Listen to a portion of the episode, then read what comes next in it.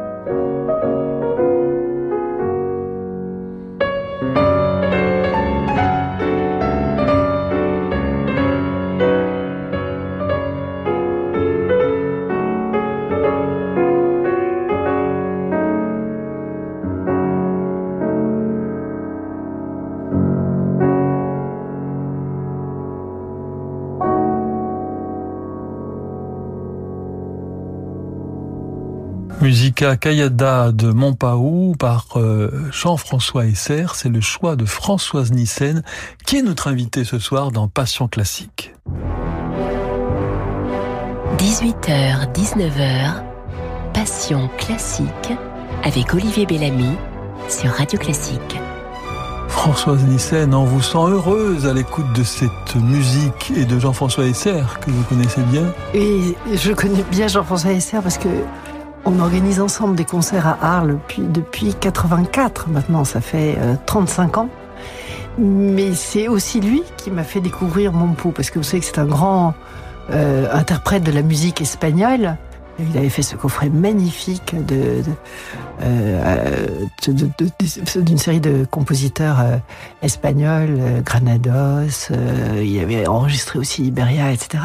Et là-dedans, il y avait Montpou. Et mon pouce a été pour moi une révélation. Et je n'ai eu d'ailleurs de cesse qu'on produise un disque de lui euh, autour de, de mon pouls, euh, qu'on a entendu là tout à l'heure, parce que je trouve que c'est une musique trop peu connue et qui est ô combien euh, intelligente, précurseur de la d'une certaine musique. Enfin, c'est, je ne sais pas s'il est exactement de la période de Satie ou pas. Moi, en tous les cas, il y a, il y a des, relents et euh, c'est une musique qui vous dit quelque chose. Elle vous parle. Donc, c'est, vraiment une musique que j'aime beaucoup. Ce, ce livre, euh, Plaisir et nécessité, Françoise Nissen raconte votre, en partie votre expérience au ministère de la Culture. Euh, Emmanuel Macron vous avez appelé, vous avez hésité, vous dites que vous n'y étiez pas préparé. Euh, vous n'êtes pas une femme politique, hein, nous le savons bien. Si c'était donc vous avez pris euh, en pleine figure et vous en parlez aussi euh, sans phare, avec franchise et subtilité. Vous avez été la cible d'énormément de critiques. Si c'était à refaire, le referiez-vous? C'est pas une question d'une certaine façon, parce que ce ne sera pas à refaire. il n'y a aucune raison peut-être que j'aurais dû mieux appréhender ces, euh, ces écueils, cette façon de, de, de, fonctionner de la politique française, hein, parce qu'elle est assez assez spécifique, pour mieux m'y préparer. Et d'ailleurs, c'est une des choses formidables euh, sur 17 mois. Même en 17 mois, on a quand même sacrément le temps d'apprendre, euh, d'évoluer, de prendre en considération les choses et de, de se sentir de plus en plus forte pour affronter et pour pouvoir faire entendre une politique euh, qui était celle que je menais et que je considère comme une politique importante. Et euh, ce ne sera pas à refaire en ce qui me concerne, mais ce que j'aimerais bien, c'est ce qui a été mis en place perdure, continue, se développe. Je pense euh, à tout ce qui concerne l'accès à la culture, à la pratique de la culture dès le plus jeune âge pour que la culture soit nourricière de l'évolution de, de, de, de, de chaque enfant la, la, pratique, et notamment la pratique musicale, et c'est d'ailleurs pour ça que d'entrée de jeu avec euh, Jean-Michel Blanquer, on a, on a lancé l'idée des rentrées en musique et ensuite d'une chorale dans chaque établissement, euh, ça peut changer la donne. Euh, c'est vrai que de pouvoir pratiquer un instrument, ça peut vous donner une quelque chose qui va vous déterminer différemment dans la dans la vie. J'en veux pour preuve, j'ai reçu il y, a, il y a un mois une lettre de Marianne Blayot, qui est la présidente d'orchestre à l'école, qu'on a soutenue dans dans cette dans tout ce processus d'accompagnement de la pratique artistique et culturelle. Je tiens à préciser que euh, dans le budget du ministère de la Culture, j'ai triplé la somme qui correspondait à euh, ce qu'on appelle l'éducation artistique et culturelle, que moi j'entendais je, plus comme, et Jean-Michel Blanquer aussi, comme pratique artistique et culturelle. Et euh, ça peut changer considérablement les choses. Et Marianne Bléau dit, euh, ce que vous avez fait pour orchestre à l'école, le, le soutien, l'impulsion que vous avez donné, fait qu'aujourd'hui je peux dire que c'est des dizaines de milliers de jeunes dont le destin aura été impacté par cela. Je vous assure que ça, on se dit, il faut continuer. ça, on sent, Françoise Nissen, que c'est vraiment euh, quelque chose auquel vous tenez. Et il y a ce qu'on découvre chez vous, ce que tout le monde peut-être ne connaît pas, c'est que vous êtes vraiment une femme engagée, engagée dans la culture, engagée dans l'écologie aussi. Mais vous dites avoir souffert également d'un problème de communication. C'est le, le ministère de la Culture et de la Communication. Il semble qu'aujourd'hui, ça devienne ministère de la communication et de la culture. Alors, il y, a, plusieurs types de communication. Hein. Le ministère de la Communication, il y a aussi toute la question de l'audiovisuel public et toute, cette, question-là.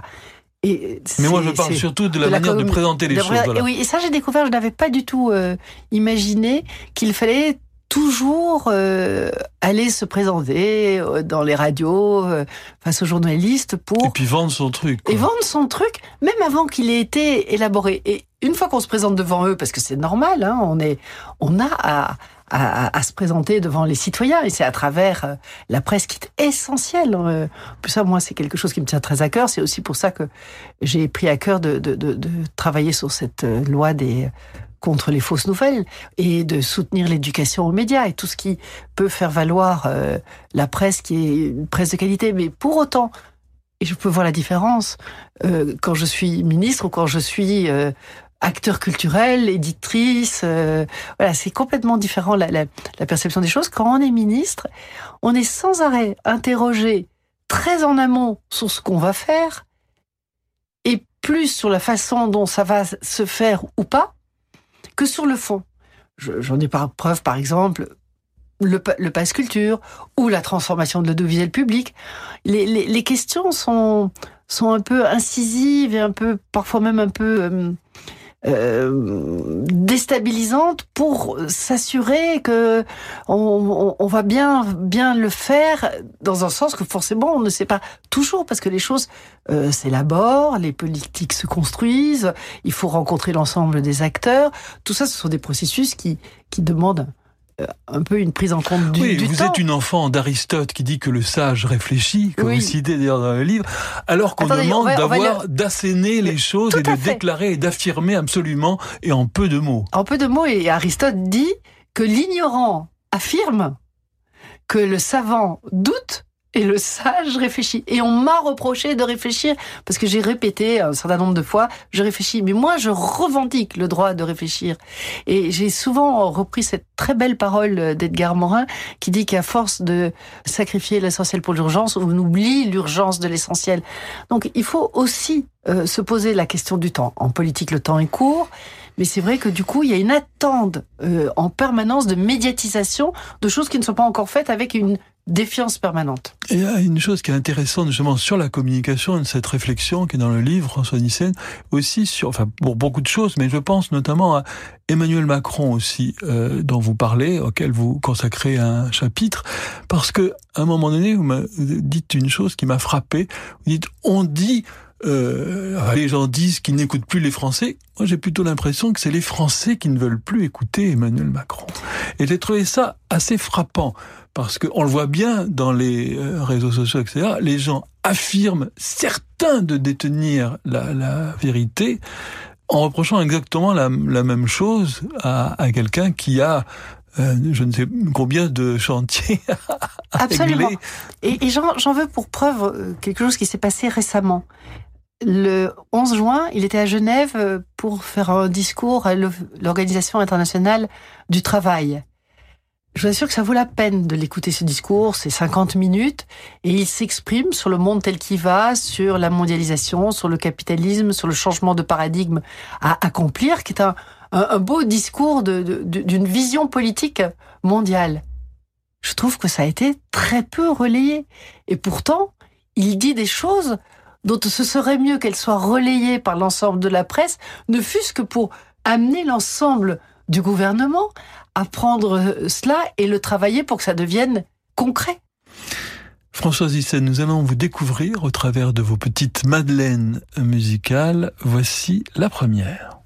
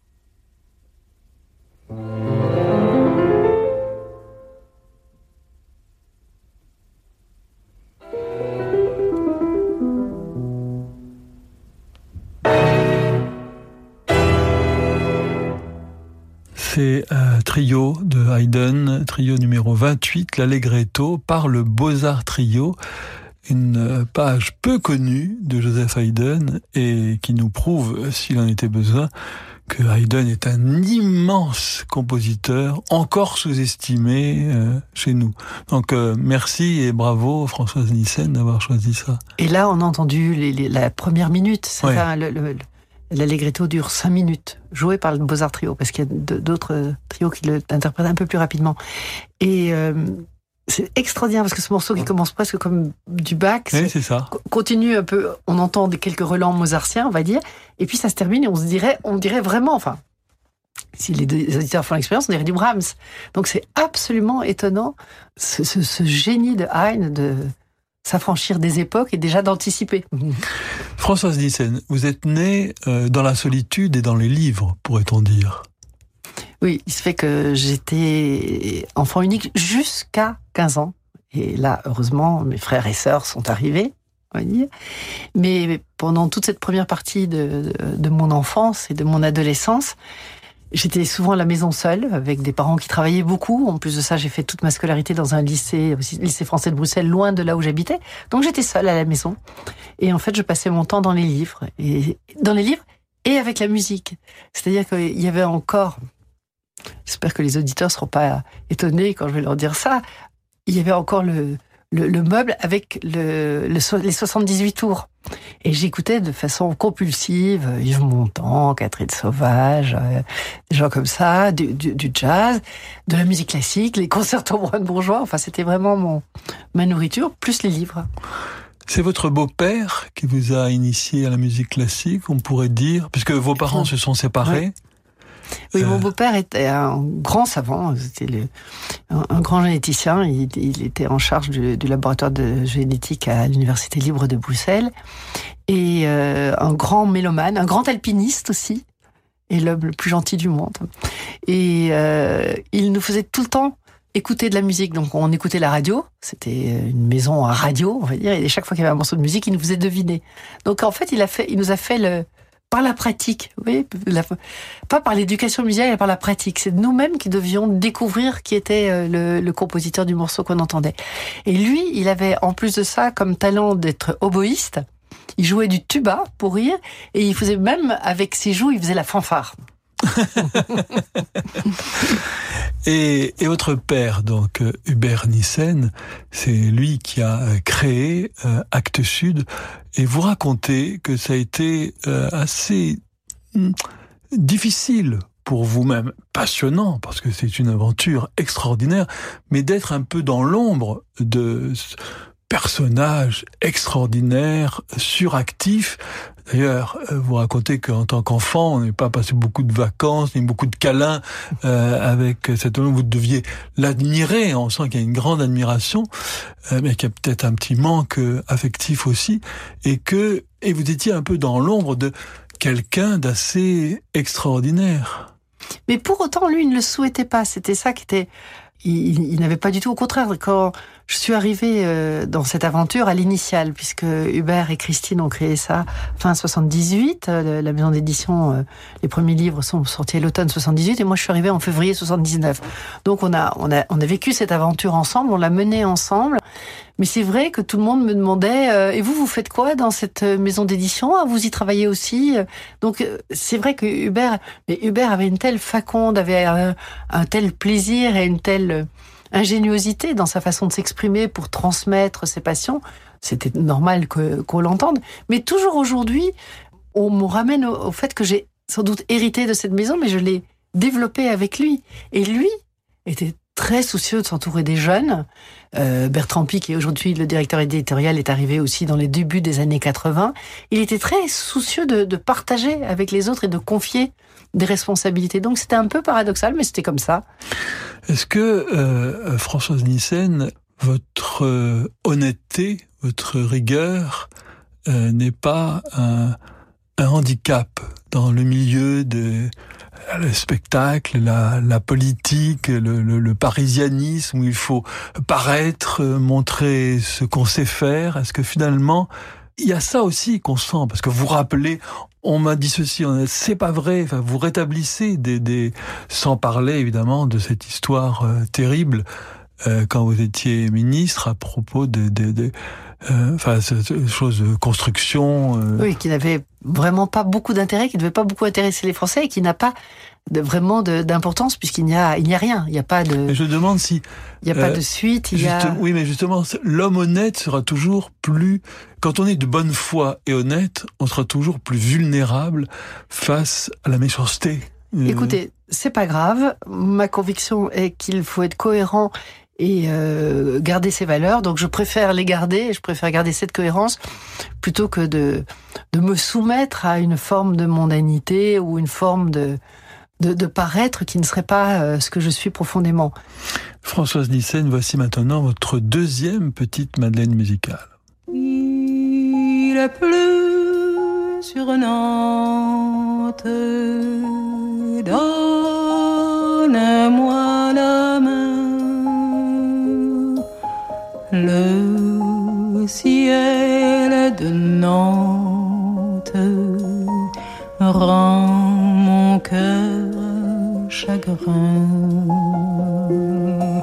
Un matin comme celui-là, il y a juste un an déjà, la ville avait ce teint blafard lorsque je sortis de la gare. Nantes m'était alors inconnue, je n'y étais jamais venu.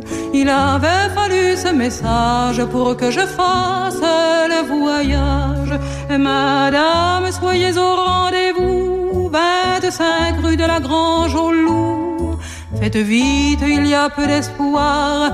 Il a demandé à vous voir à l'heure de sa dernière heure. Après bien des années d'errance, il me revenait en plein cœur. Son cri déchirait le silence.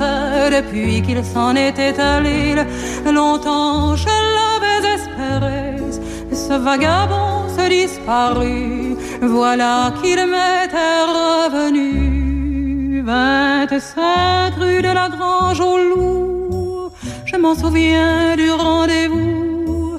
Et j'ai gravé dans ma mémoire cette chambre au fond d'un couloir Assis près d'une cheminée, j'ai vu quatre hommes se lever. La lumière était froide et blanche, ils portaient l'habit du dimanche.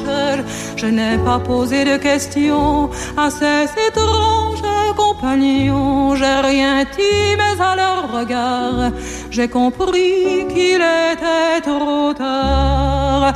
Pourtant, j'étais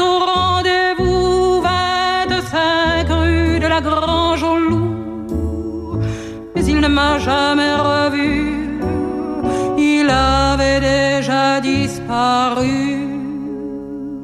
Voilà, tu la connais l'histoire.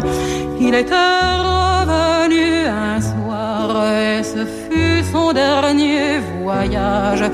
Et ce fut son dernier rivage.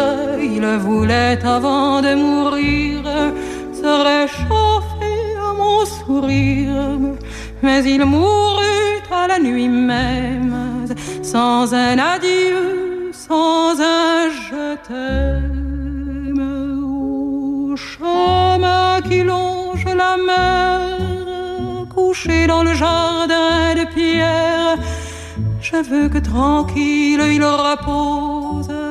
Je l'ai couché dessous les roses mon père,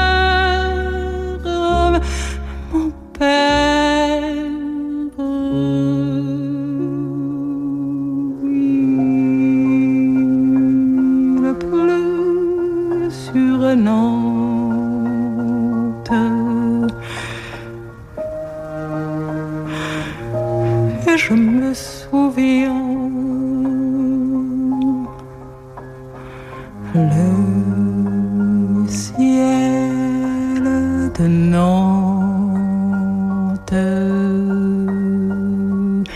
rend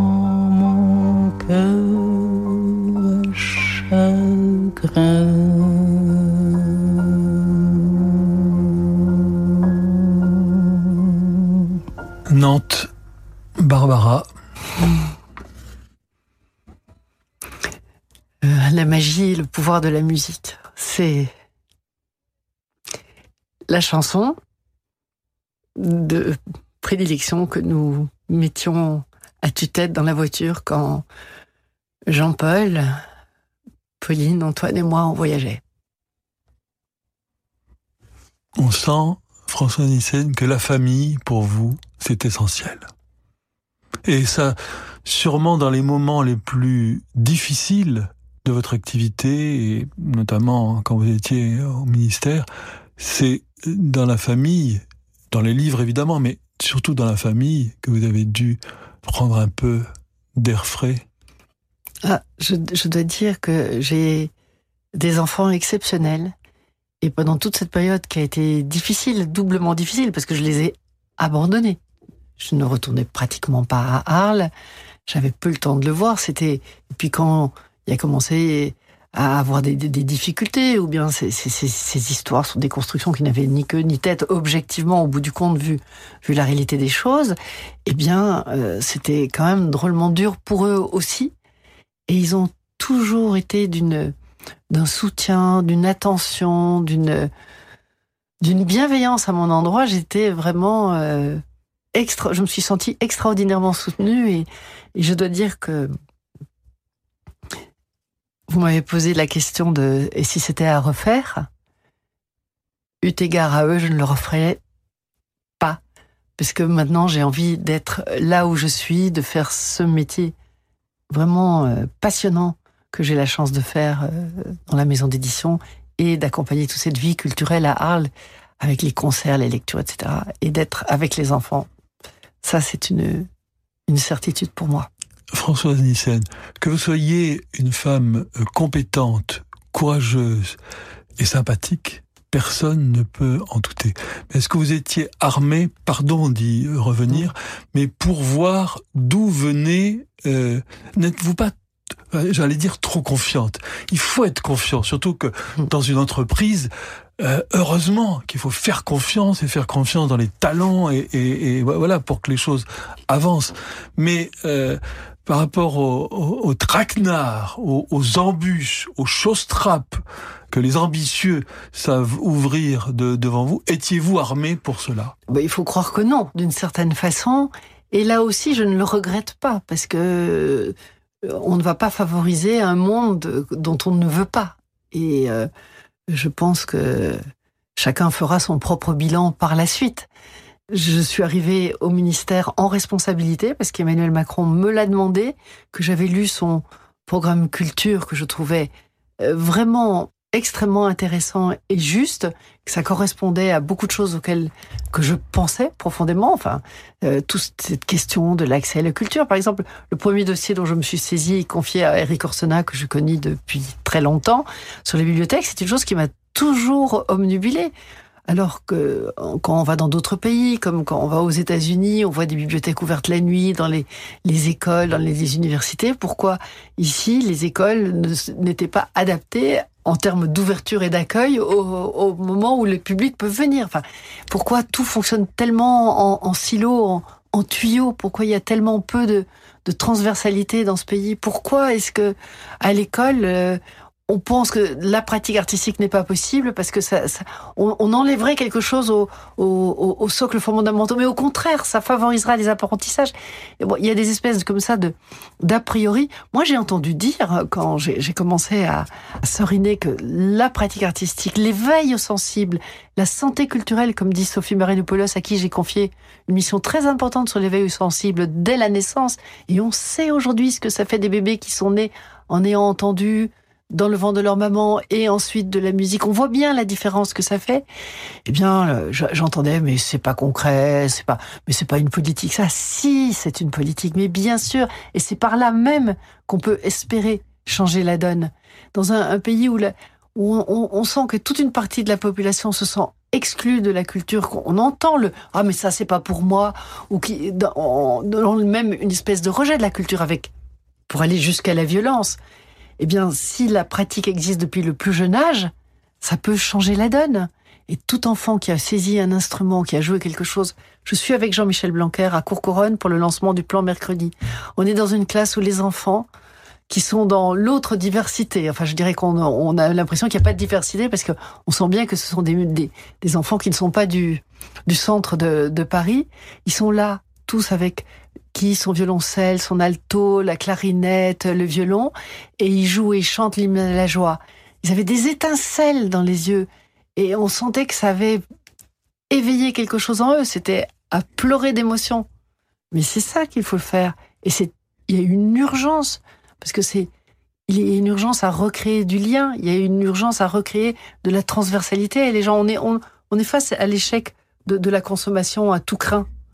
Euh, on le voit, c'est, tout ce qui s'est dit ces derniers temps, c'est le pouvoir d'achat, la consommation, mais on ne va pas s'en sortir comme ça. Il faut. Ce qui s'est dit aussi, c'est ce besoin de lien. Or, la pratique, le concert, c'est le lieu où on partage.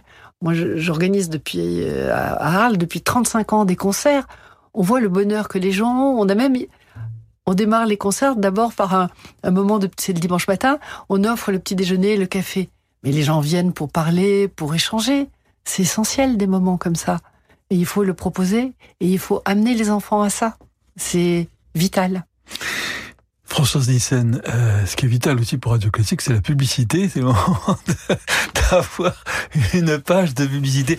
Et d'ailleurs, je remarque que dans votre livre, vous rendez hommage aux services privés et que vous remarquez la méfiance qu'il y a dans les institutions publiques par rapport au secteur privé.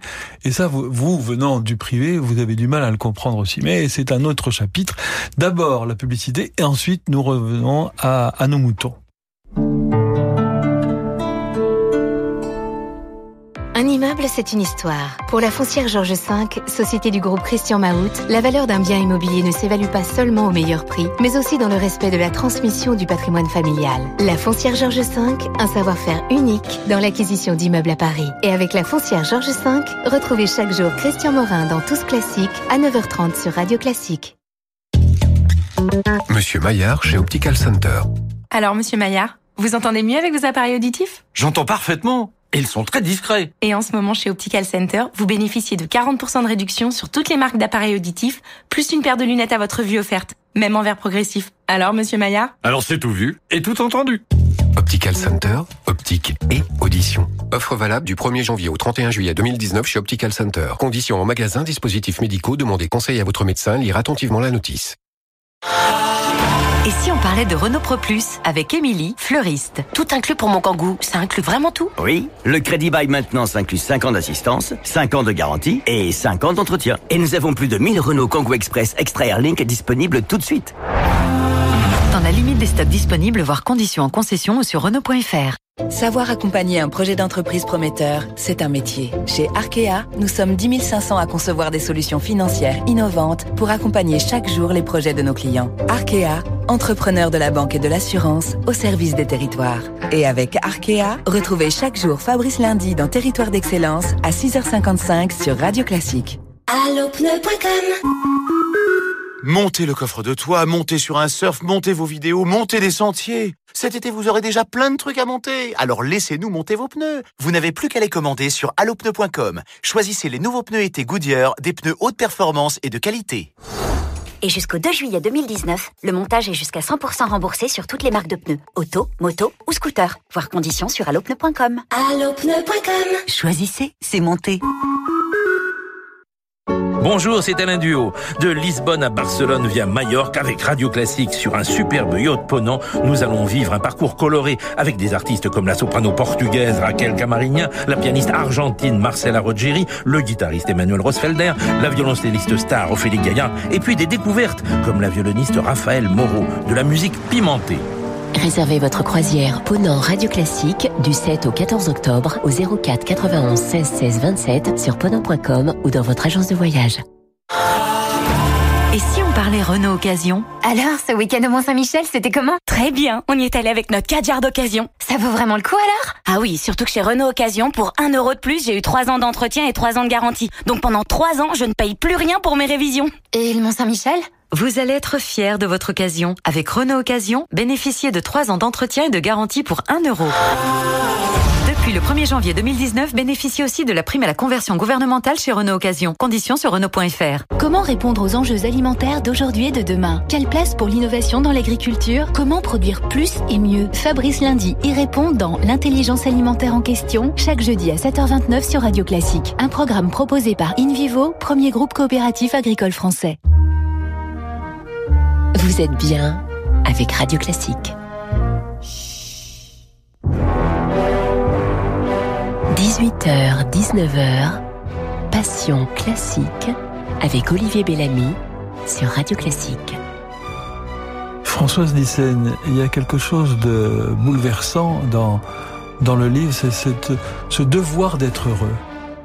Et c'est la lettre de votre fils qui s'est suicidé, qui vous a laissé cette lettre extraordinaire où il vous demande il vous dit, je ne sais pas, je ne me rappelle plus des mots exacts. Je, vous demande de faire ce que vous aimez et euh, d'être heureux. Voilà. Ce qui est quand même quelque où chose. Où que je sois, dit. Voilà, où que je sois. Et c'est quand même quelque chose d'extraordinaire. On a vraiment l'impression que c'était euh, quelqu'un d'extraordinaire, de brillant, mais pas seulement brillant intellectuellement, qui avait un cœur. C'était probablement le monde était trop trop lourd et trop dur pour lui, mais il pense à votre chagrin, ce qui est exceptionnel. C'est vrai que c'est un cadeau de nous avoir laissé ces mots-là plutôt que de nous avoir laissé sans sans rien et, l'interrogation et, et, et, seulement le drame.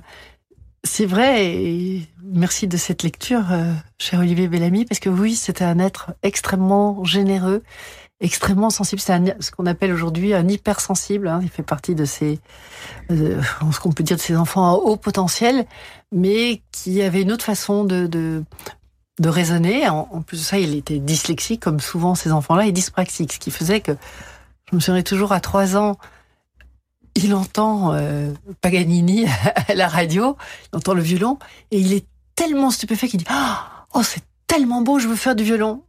C'était sans compter avec sa dyspraxie. Et donc il se confronte entre l'envie de faire et la réalité de ce qu'il peut faire, puisque les mouvements sont désordonnés. Donc c'était vraiment difficile pour euh, lui de vivre avec ça. Mais pour vous dire combien il était attentif aux autres, il a euh, fait ce qu'on appelle la high school, l'équivalent du lycée euh, aux États-Unis. C'est lui qui a décidé de le faire.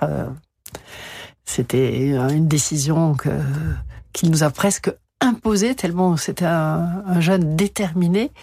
Et chaque fois qu'il revenait à Arles, il allait dans les éditions, il y a beaucoup de personnes, et il allait voir tout le monde et demander des nouvelles de chacun.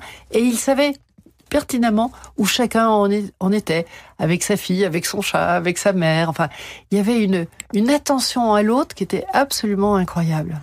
En fait, vous pourriez tout à fait être même si le ministre de l'Éducation actuel est, excellent, vraiment, hein, Jean-Michel Blanquer, euh, c'est une chance vraiment pour euh, la France, mais euh, vous avez vraiment des idées par l'éducation. Et je pense que ce, cette tragédie, d'ailleurs, vous avez créé une école domaine du possible. Donc, finalement, les drames permettent de prendre conscience de certaines choses qui touchent énormément de familles. Euh, ça, c'est une évidence et on, se, nourrit de, cela. Enfin, j'ai toujours dit que de traverser le miroir permet, euh, d'une certaine façon, de d'envisager la, vie, peut-être pas d'une façon nombriliste, mais en, essayant de, de porter quelque chose pour, euh, pour, pour, pour les autres. Et moi, c'est vraiment, enfin, Jean-Paul, mon mari et le papa d'Antoine et moi, c'est comme ça qu'on a, on a décidé de d'avancer euh, après le départ d'Antoine. Mais ce projet d'école, on l'avait depuis longtemps. On a toujours été interrogé par euh, la, problématique de, de l'éducation parce que c'est vrai qu'on on, on, on, a accompagné sept enfants. Maintenant, on a 13 petits-enfants. Mais on a quand même observé euh, cette capacité euh, dans l'éducation euh, en France de, de ramener dans les, dans les tuyaux, dans les silos, à ne pas accepter la différence.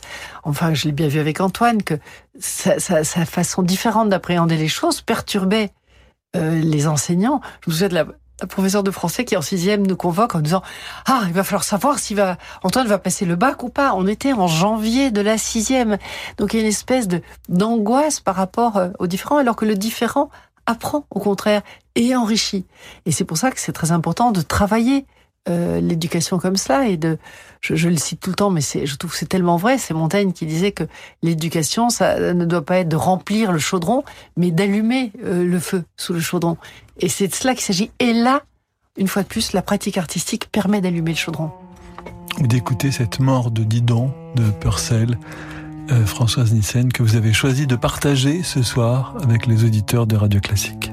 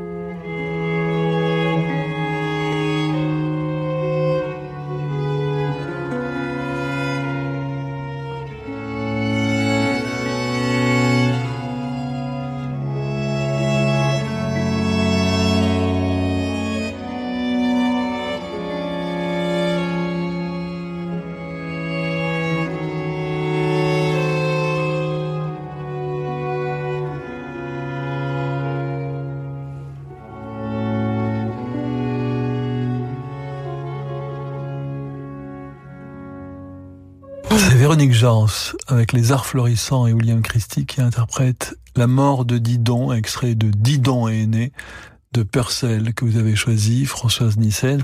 Comme dernière question, je voudrais vous poser une question un peu euh, provocatrice.